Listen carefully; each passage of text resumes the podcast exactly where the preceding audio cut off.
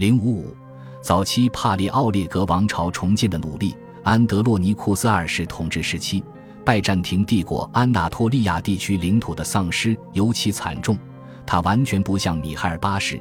对土耳其人向沿海地区的扩张忧心忡忡，因为这一扩张在整个十三世纪七十年代不断加强。当时塞尔柱人国家正从中央地区解体，到十四世纪初。最终被一批小君主国或领主国取代。安德洛尼库斯二世在其父亲去世前两年，曾亲眼看到土耳其人对马恩德河流域的袭击抢掠，并造成巨大灾难和人口锐减，而这还是在门特什领主国崛起的早期阶段。作为帝国唯一的皇帝，安德洛尼库斯二世决心强化安纳托利亚地区的军队，保持在该地区更经常和活跃的武装力量。然而，他忙于巴尔干半岛事务，无暇实现自己的想法。直到十三世纪九十年代，此时，奥斯曼贵族势力已经做大，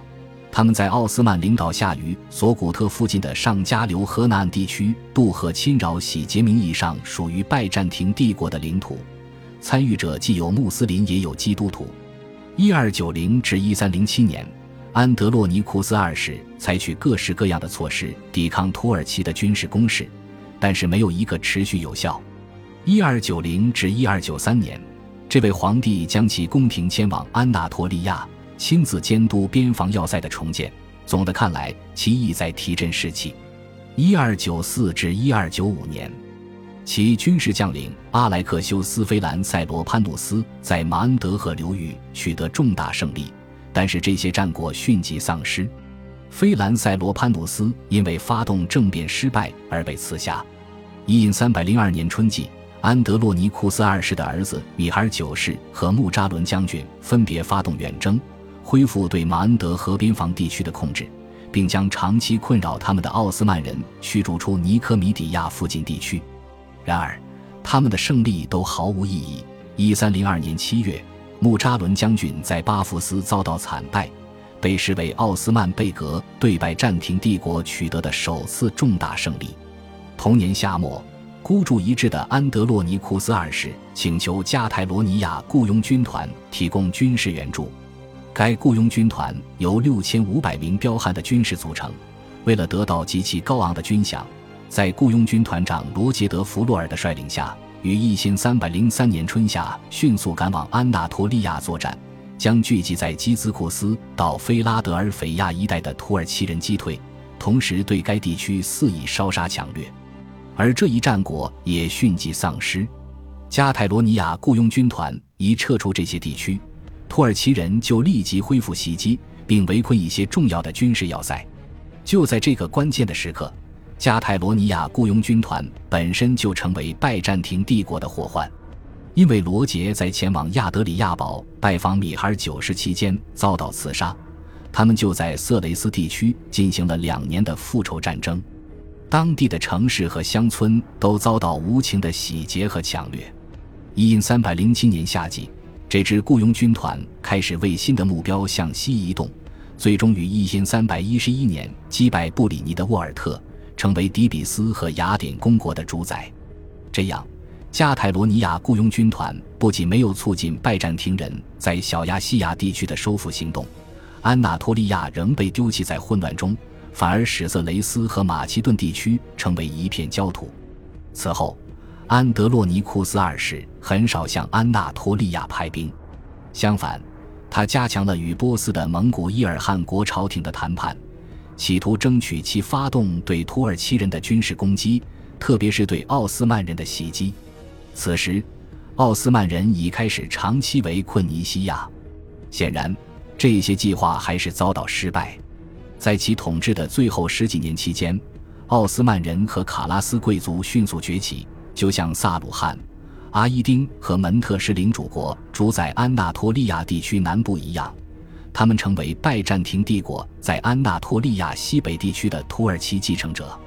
与此同时，那些不愿意继续生活在土耳其人统治下的罗马人逃往马尔马拉海对岸的拜占庭领土，或者躲避到几个尚未被征服的军事要塞附近，也就是在尼西亚、尼科米底亚、普鲁萨附近的卑斯尼亚地区。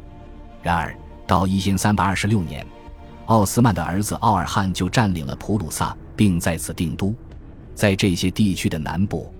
安德洛尼库斯二世统治结束时控制的唯一重要的半自治中心地区，只剩下菲拉德尔菲亚地区。而其居民为保持这份殊荣，不得不向邻近的盖尔米扬贵族支付贡赋。安德洛尼库斯二世统治的最后八年间，王朝内战持续不断，这导致了陷入深刻困窘的老人和他二十多岁的一个多少有些鲁莽轻浮的孙子安德洛尼库斯三世之间激烈的冲突。前者的各项政策尽数破产，而后者作为其父亲米哈尔九世的直接继承人，参与继承皇位。然而，在皇室发生了一次悲剧性事件后，年迈的安德洛尼库斯二世于一千三百二十年取消了他孙子的继承权。当时，安德洛尼库斯三世的弟弟被暗杀，他的父亲经不起打击，因悲伤过度而去世。安德洛尼库斯三世随即组织军事对抗，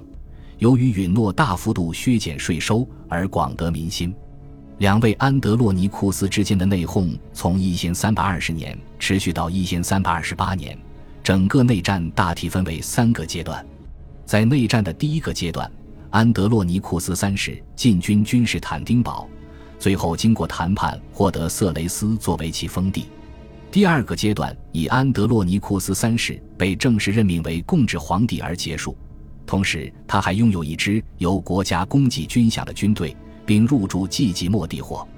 第三个阶段，也是最后阶段爆发的公开战争，差不多就是一场巴尔干半岛的国际战争。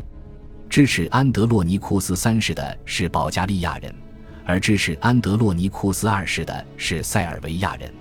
战争的最高潮是安德洛尼库斯三世于一三二八年五月二十三日夺取君士坦丁堡，而后其祖父便被废黜。后者于一千三百三十二年去世，身份是修道士安东尼奥斯。这个漫长多变的时期显然对帝国统治造成了巨大的破坏和削弱，经济特别是农业遭受严重损害。而其负面影响虽然尚待显现，但是必定深刻而持久。安德洛尼库斯三世登基时三十一岁，随之产生出新的君主御前顾问班子。其中最有权势的，当属极其富有的大贵族约翰·坎塔库镇努斯，时任军队总司令。他们共同面临着恢复帝国和类似重建的挑战，也就是将拜占庭帝国降低到欧洲小国的地位，同时要应付不断崛起的周边邻国。其北方有强大的塞尔维亚，南方有安纳托利亚西北地区正在崛起的土耳其贵族。安德洛尼库斯三世在安纳托利亚的目标很明显有两个方面，既要维持对贝斯尼亚地区几个边远前哨的控制，同时还要保护东爱琴海诸岛屿不要落入正在崛起的土耳其贵族手中。因三百二九年夏天，他发动解除尼西亚包围圈的最后努力，但是帝国军队在佩雷卡诺斯被奥尔汉打得大败，两年后这个城市就被攻陷了。安德洛尼库斯三世千方百计防止尼科米底亚遭遇同样的命运。他于一三三三年八月与奥尔汉谈判，支付贡赋换取和平，这是他与奥斯曼人第一次进行类似的谈判。但是这一协议的价值十分有限。一千三百三十七年，尼科米底亚向后者投降。这样到此为止，拜占庭帝国的贝斯尼亚领土实质上就被奥斯曼贵族吞并。后者的繁荣活跃给当时的阿拉伯旅行家伊本·巴图塔留下深刻的印象。在西部沿海地区，拜占庭人取得期待中的胜利。一千三百二十九年，收复西俄斯，就是在这里，安德洛尼库斯三世亲自会见萨鲁汉酋长和阿伊丁酋长乌木尔派来的使节。六年后，安德洛尼库斯三世便与后者结成紧密的联系，并得到财政资助。使得他能够收复莱斯博斯岛。安德洛尼库斯三世和坎塔库镇努斯在欧洲方面表现出高超的军事外交技巧，收回塞萨利和伊比鲁斯，从而使这块自一千二百零四年以后就脱离帝国控制的相当大的领土重新并入帝国疆域。然而可悲的是，正是这个地区不久将成为塞尔维亚人攻击的目标及其定居地。当时，斯蒂芬·杜山于14世纪40至50年代创建了巴尔干半岛小帝国，还部分的得到拜占庭人的资助。斯蒂芬·杜山于一因331年登基，很快即恢复其向南部地区的扩张。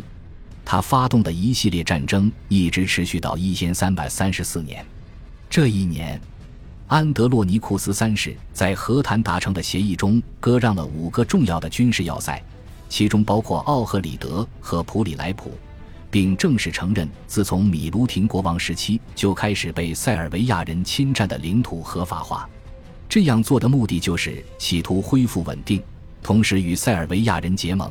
就像与阿伊丁结盟一样。希望得到其雇佣军团的进一步支援。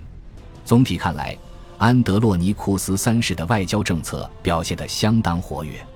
他采取实质性的努力，尽量掌控困难和衰落的形势，并设法创造一些新东西。他也成为帕列奥列格王朝历史上这类努力中最后的重要成就。恭喜你又听完三集，